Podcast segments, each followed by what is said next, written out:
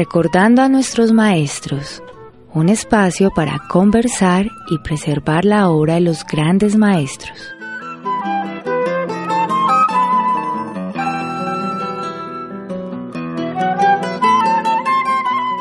Programa de la Corporación Cultural Estanislao Zuleta para UN Radio.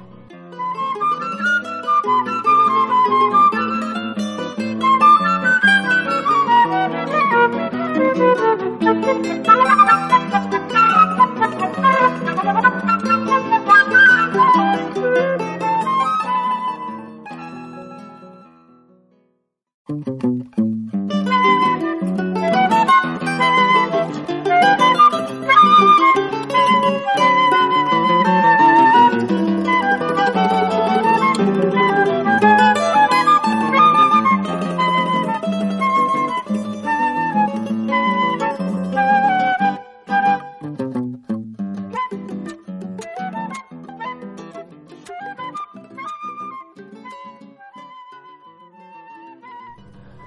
saludo a los oyentes de UN Radio, les damos la bienvenida al programa Recordando a nuestros maestros, ciclo Maestros Contemporáneos de la Ética. Hoy nos encontramos con ustedes el profesor Carlos Mario González de la Universidad Nacional y quien les habla Sandra Jaramillo, egresada también de esta universidad y ambos miembros de la Corporación Cultural Estanislao Zuleta, entidad correalizadora de este programa junto con el Departamento de Estudios Filosóficos y Culturales para UN Radio.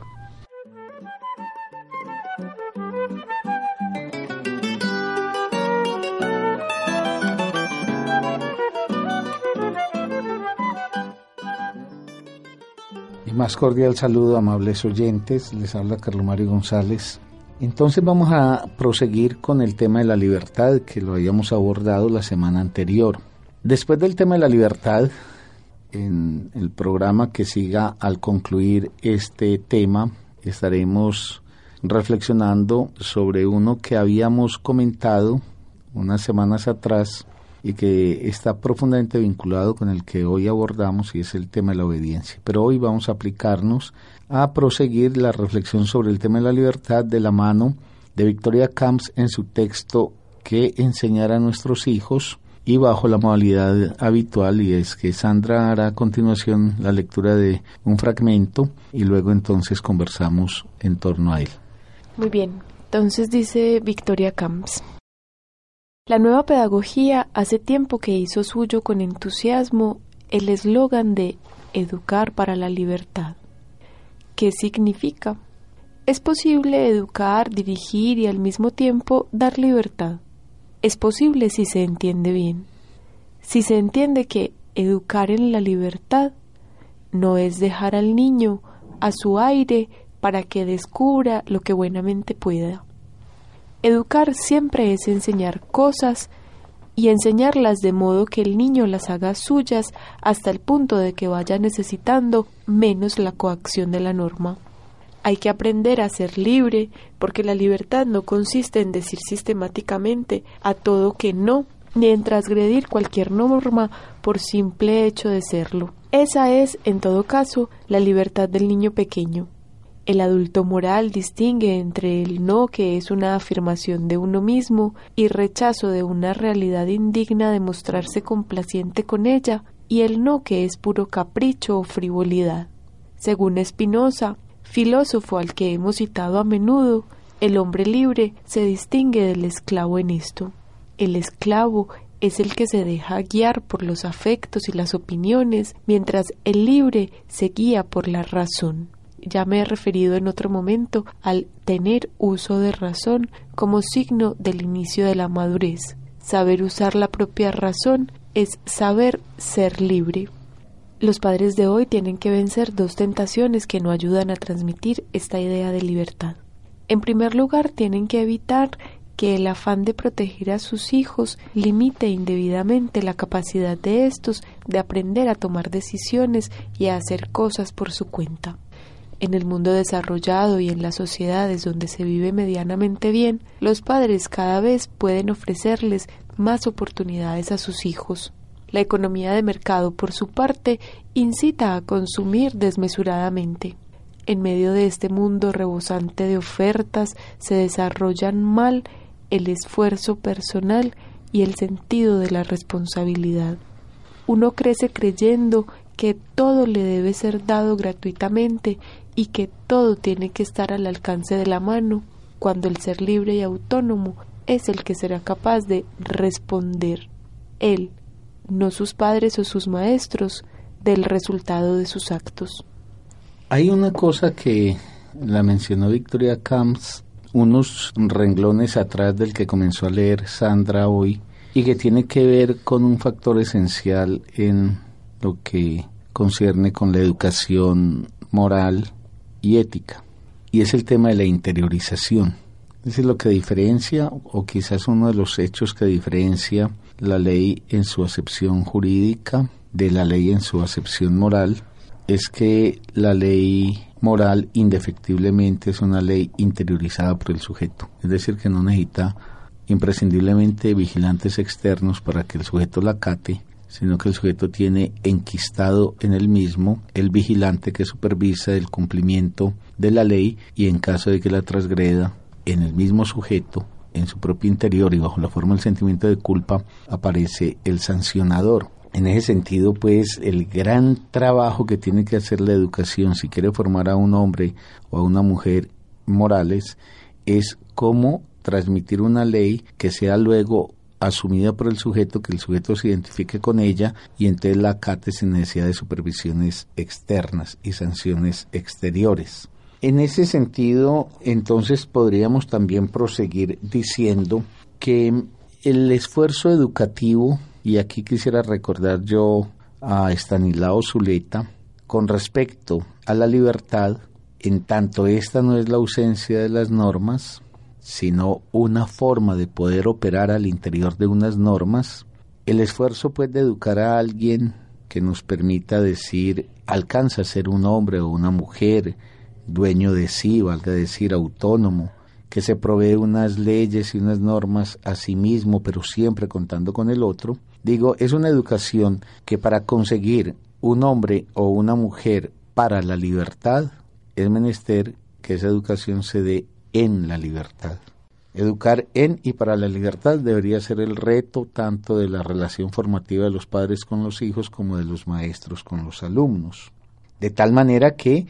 el niño vía la educación aprenda a ser libre, porque la libertad es un aprendizaje, la libertad no es un anticipo que recibe el ser humano con su llegada a la tierra. Se aprende a ser libre, a soportar, para decir algo ya muy conocido, la angustia que acarrea la libertad tanto propia como ajena, y para eso es menester una educación que apunte como un ideal a alcanzar un hombre o una mujer capaz de darse a sí mismo sus propias normas, de decidir por cuenta propia y de asumir las consecuencias de sus decisiones. Y para concluir por lo menos esta parte de mi comentario, Sandra, yo quisiera refrendar que, refrendar, perdón, que, que la libertad de un niño efectivamente no consiste en dejarlo librado al capricho propio. Esto tal vez sea también ya un lugar común y algo muy, muy reiterado, sin embargo creo que no está de más que lo recordemos sigue existiendo una tendencia en algún sector social, muy particularmente en la pequeña burguesía y en sectores de la burguesía,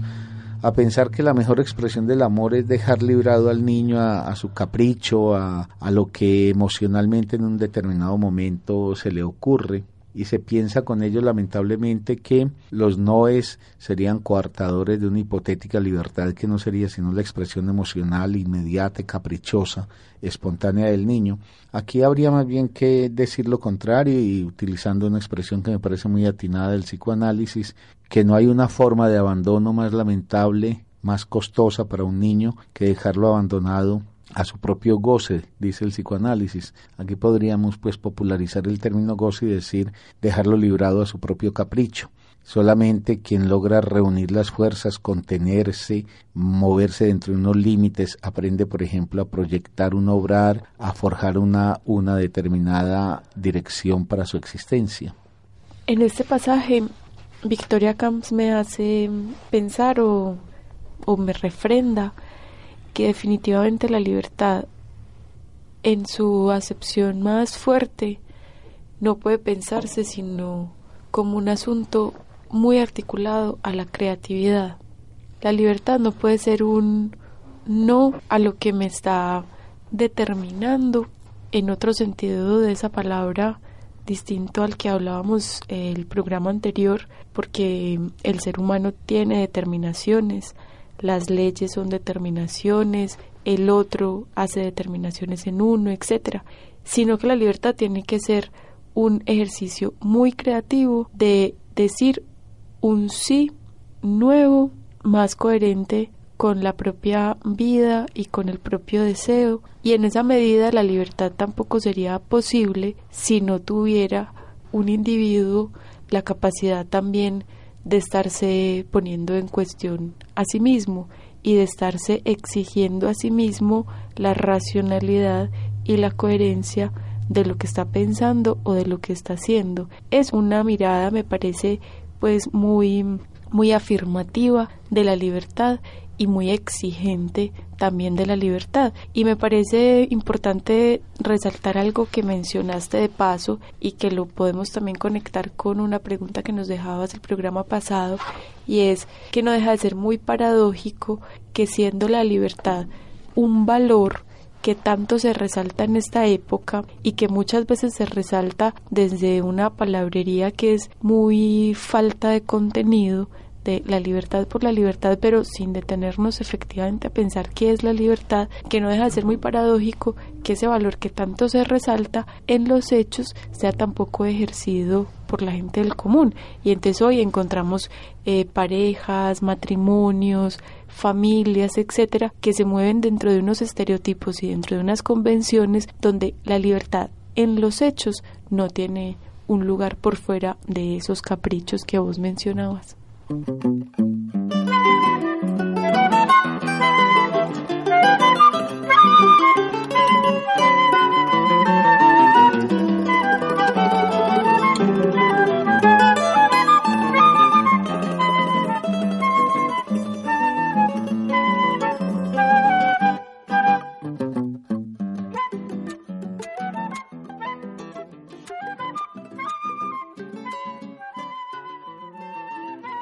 Ahora, te propongo, Sandra, que tomemos otro camino dentro de este problema de la libertad, que me parece crucial y que además nos permitiría hacer una reflexión no solamente en la escala individual, sino en el orden social. Porque la libertad, si bien se ejerce siempre en el territorio del individuo, no podría haber libertad si los individuos no fuesen libres, pero al mismo tiempo para que los individuos sean libres es menester que haya unas condiciones y unos contextos sociales que lo propicien. Entonces el punto que me parece que valdría la pena que también indagáramos es el de las relaciones de la libertad con la razón por un lado y con la racionalidad por el otro. Vos leías de Victoria Camps ese pasaje en el que ella dice que según Spinoza, el esclavo es el que se deja guiar por los afectos y las opiniones, mientras el libre es el que se deja guiar por la razón. Allí aparece pues nítidamente definida una oposición entre emoción o afectividad por un lado y el ejercicio de la razón por el otro. Un esclavo y por consecuencia pues alguien no libre sería el que se dejaría arrebatar por la inmediatez de una emoción o por la prevalecencia de un sentimiento, de un afecto. Mientras que, al decir entonces de esta cita, libre sería aquel que logra tomar la distancia que frente a un hecho y a una decisión acarrea siempre la razón. La razón es como una mirada que logra contemplar un poco a distancia y logra escapar entonces a la inmediatez de una reacción. Eso a mí me parece cierto, pero yo le quisiera agregar algo que hace todavía más complejo el problema de la libertad y que se traduce en un hecho de singular importancia ya para lo social. Y es que en mi opinión la libertad, el poder ejercer la vida libremente, el poder desplegar decisiones que realmente merezcan llamarse libres, está no solamente vinculado con el ejercicio de la razón, sino con el despliegue de la racionalidad. La razón es una, digámoslo así, facultad, un atributo de la condición humana que permite que el ser humano eh, opere, por ejemplo, con la lógica, pueda desarrollar eh, relaciones eh, que buscan la causalidad, etcétera, etcétera. La racionalidad es una postura o una conquista de la razón por la cual hay un compromiso con respecto a la verdad, entendiendo la verdad como los logros precarios que alcanza el ser humano basados en la demostración de las proposiciones que uno hace. Es decir, la verdad tiene una historia y en ese sentido habría siempre que decir que la conquista de la verdad es una conquista a medias, pero verdad es aquello que exclusivamente amerita ser llamado tal porque se logra demostrar. En ese sentido, la verdad no tiene ni un origen intuitivo ni un origen, por ejemplo, revelado. Ahora, el problema es que si la racionalidad es el compromiso para operar en función de ese criterio que llamamos la verdad, es entonces necesario para poder conquistar esa verdad y ese acierto, llamémoslo también, en la conducta humana, disponer de elementos de juicio. Valga decir, en ausencia de elementos de juicio, en ausencia de elementos de conocimiento, las decisiones humanas son ciegas y estrictamente no se podría decir que nacen del ejercicio libre del individuo. La ignorancia es opuesta a la libertad. Por eso una sociedad que le da curso a la ignorancia, una sociedad que no promueve elevar el nivel de entendimiento y de conocimiento de una población, es una sociedad que condena a esta población a esa forma de la no libertad que implica decidir sin tener conocimiento de causa por lo decidido. Y por eso yo decía al comienzo que esta articulación de la libertad como un más allá de la decisión emocional y un más allá del mero ejercicio de la razón, lo que nos está indicando es que es necesario introducir además el elemento del conocimiento para poder generar esa decisión que con fundamento puede tomar un ciudadano, por ejemplo, con respecto a la sociedad o un individuo con respecto a su propia vida. Por eso el tema de la cultura entendida también como la posibilidad de la transmisión de los logros que en conocimiento tiene la humanidad es fundamental en la defensa, por ejemplo, de la conquista de la libertad. Yo termino con un ejemplo. Si un, un ciudadano frente a una determinada opción que se le ofrece para apoyar el destino de su sociedad. Lo hace simplemente por emotivismo, por una reacción inmediata, sin elementos de juicio que le permita calibrar, por ejemplo, una propuesta, los efectos de esa propuesta, las formas de concreción efectiva de esa propuesta que le escucha, pues nosotros lo que tendremos será un ser decidiendo caprichosamente, pero estrictamente hablando no se podría decir que un ser decidiendo libremente. Yo soy libre cuando teniendo elementos de juicio, enfrentando un espectro de opciones, elijo una en detrimento de las otras porque la considero superior a las otras, porque tengo un relativo dominio sobre el juego de las opciones y entonces eso me permite dirimir cuál de ellas es superior a las demás ponemos de todas formas, Carlos, una crítica que fácilmente emergería de lo que has dicho,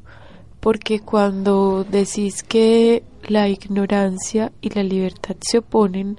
entonces hay una tentación y es la de decir entonces el conocimiento nos haría libres, o el pensamiento nos haría libres, o el saber nos haría libres, que serían tres nociones de todas formas distintas porque no necesariamente Yo tengo, Tengo que hacer una precisión. La ignorancia no contribuye a la libertad. Y en ese sentido todos los esfuerzos por el conocimiento son imprescindibles para expandir el dominio de la libertad de los seres humanos. Pero de ahí no se deriva lógicamente que el conocimiento nos haga libres per se. El conocimiento lo que nos permite es tener una visión explicativa de las cosas que permita que un sujeto ya en consonancia con eso puede entonces optar, pero insisto, por conocimiento de causa. Por eso el ejemplo que yo ponía, en materia política, dos individuos pueden tener conocimiento de las diversas opciones que se le proponen. Ahora, desde un orden subjetivo, calibrar distinto esas opciones frente a las cuales gozan de conocimiento de en qué consisten y decidir de manera distinta. Por eso el conocimiento no necesariamente garantiza cuál es la decisión que tomamos, sino que es una condición para la decisión. Y el conocimiento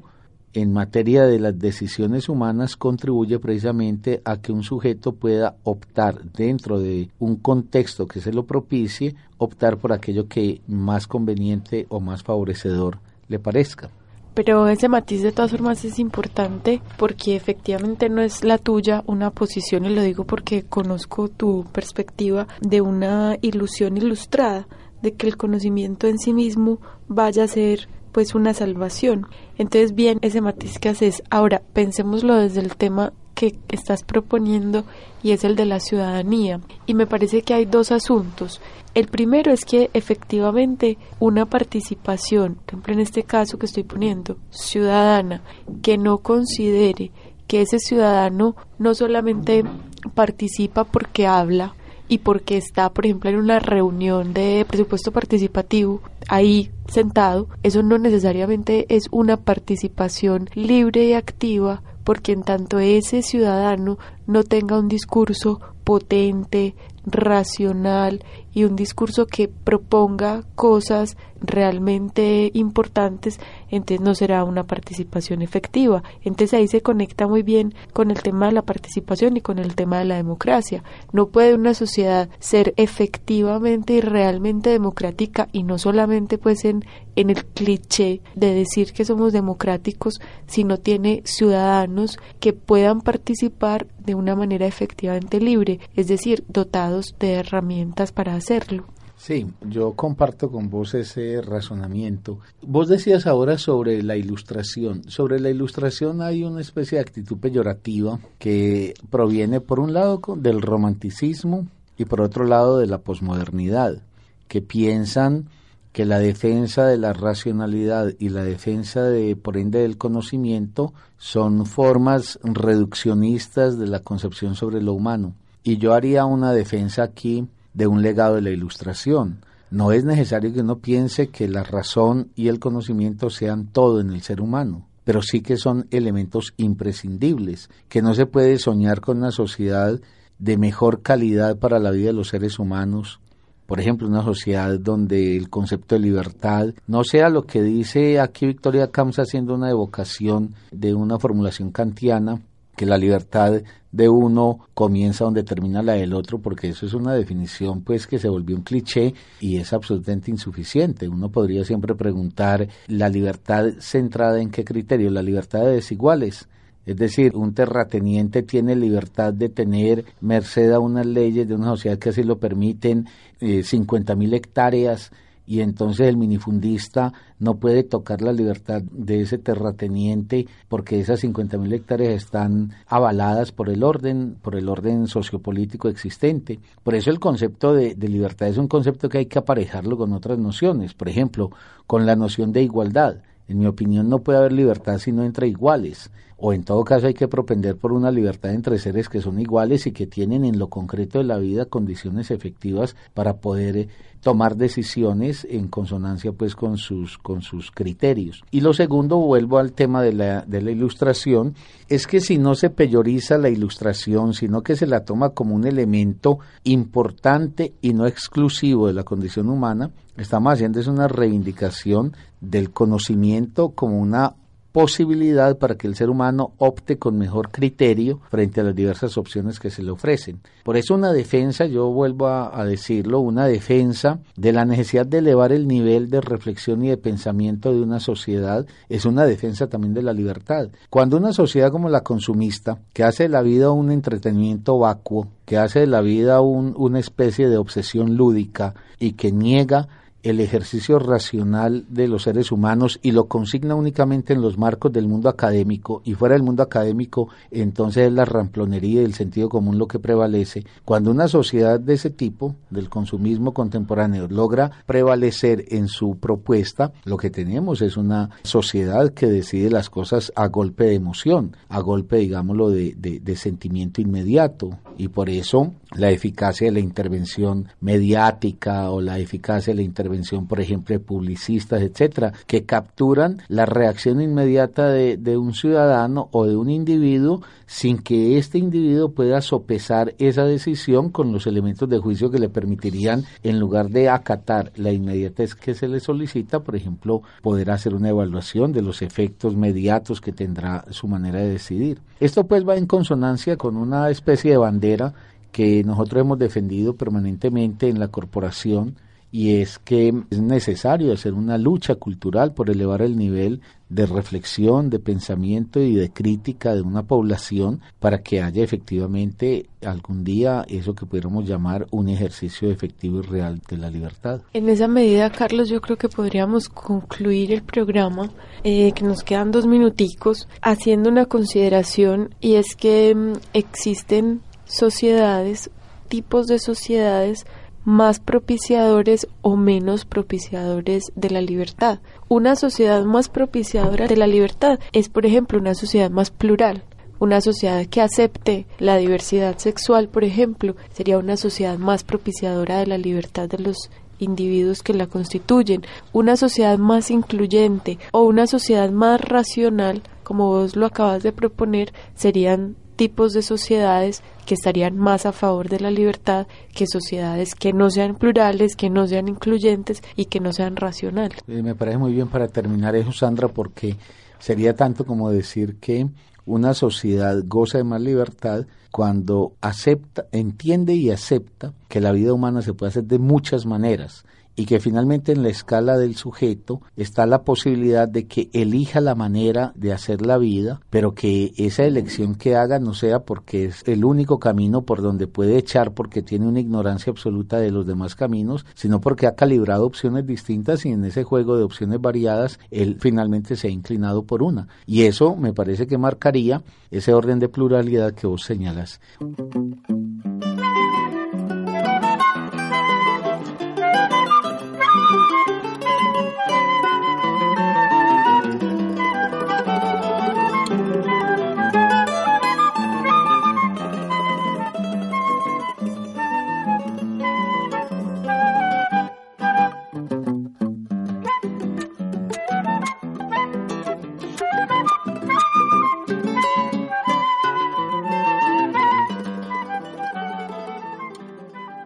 Amables oyentes, hemos llegado también al término del programa de hoy, con el cual cerramos el concepto de libertad dentro de este trabajo que venimos haciendo de reflexionar lo que algunos grandes eh, filósofos nos promueven sobre el problema de la ética y muy en concreto de cuáles son los valores que merecen ser objeto de transmisión tanto hacia los niños como hacia los jóvenes por parte de los adultos. Nos despedimos hasta la próxima semana que estaremos trabajando un nuevo valor reflexionado por Victoria Camps. Nuestro correo electrónico es info arroba para quienes quieran escribirnos sus comentarios y sugerencias. Agradeciendo a UN Radio y a Juan David Alzate en el control, los dejamos hasta la próxima semana.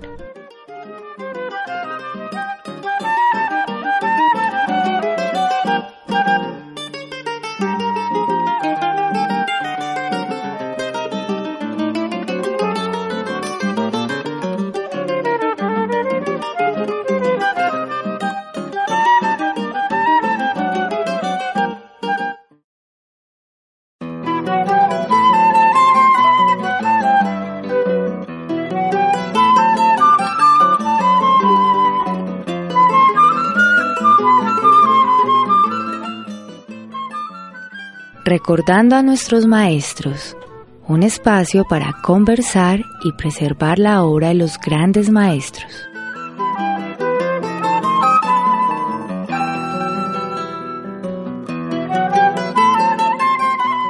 Programa de la Corporación Cultural Estanislao Zuleta para UN Radio.